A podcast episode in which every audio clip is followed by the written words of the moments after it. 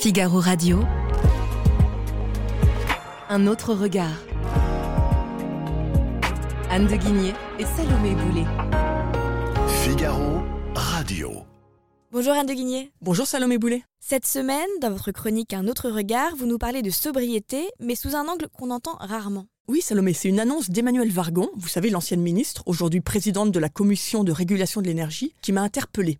Donc Emmanuel Vargon a expliqué il y a quelques jours que les factures de gaz augmenteraient peut-être cet été, car, je la cite, la consommation baisse. Et c'est vrai, selon les dernières données de GRT Gaz, la consommation de gaz a diminué de 25% depuis 2018 en France. Vous avez d'un côté les industriels qui ont fait des efforts colossaux pour gagner en efficacité, et puis de l'autre les ménages, plus modestement, mais les ménages aussi, suivant les injonctions gouvernementales, ont joué le jeu de la sobriété, ils ont mis des cols roulés comme on leur recommandait et baissé leur thermostat. Mais alors, pourquoi les factures pourraient-elles augmenter? Alors pour bien comprendre ça, il faut se rappeler que les factures de gaz dépendent de trois grands facteurs. Vous avez le prix d'approvisionnement sur les marchés, le prix des infrastructures et puis la fiscalité dont l'État français est si friand. Ici, on va parler du deuxième levier, la question des infrastructures. Parce que le coût de fonctionnement des infrastructures n'est pas corrélé à la consommation. C'est un coût fixe en fait.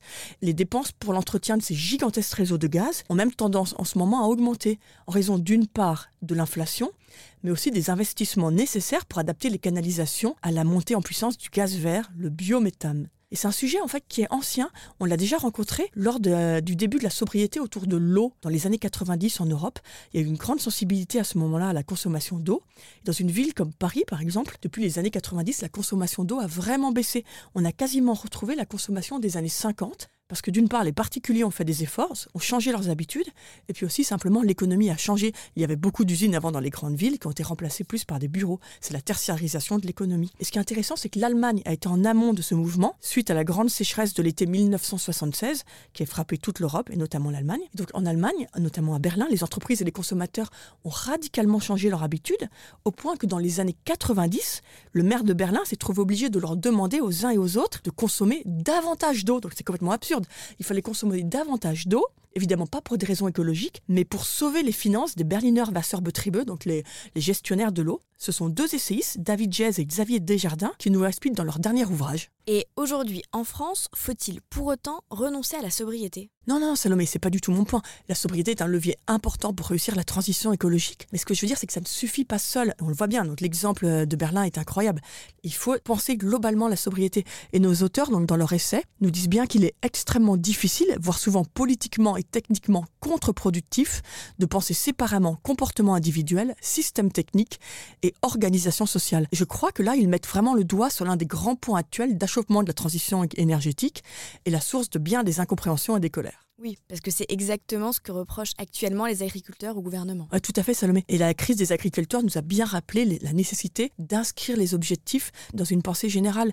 Et toujours nos, essayistes, David Jez et Xavier Desjardins, nous disent bien que les agriculteurs ne s'engageront dans des stratégies de changement que s'ils sont convaincus que les autres rouages du système se mettront eux aussi en marche en même temps. Il rappelle que les États-Unis et la Chine ont de leur côté inventé un nouveau mode de gouvernance pour penser et organiser cette transition.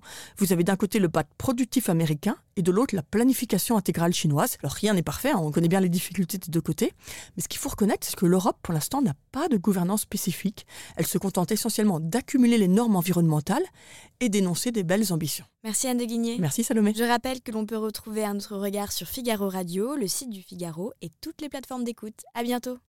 Nos ados ont vu tous les Miyazaki. Ils rêvent qu'on les emmène au Japon. Alors je vous donne rendez-vous au musée Ghibli à Tokyo, où vous serez transporté dans l'imaginaire du studio. Incroyable. Mon mari, lui, rêve de s'immerger à fond dans la culture nippone. Après un cours de dessin manga avec un artiste, je vous propose d'assister à une cérémonie du thé. Waouh Et pour une expérience unique jusqu'au soleil levant, je vous ai réservé une nuit dans un joli ryokan avec un dîner traditionnel. je nous y vois déjà. Avec Marco Vasco, ne rêvez plus. Vivez votre voyage l'esprit libre. Au rendez-vous sur marcovasco.fr pour imaginer votre prochain voyage sur mesure.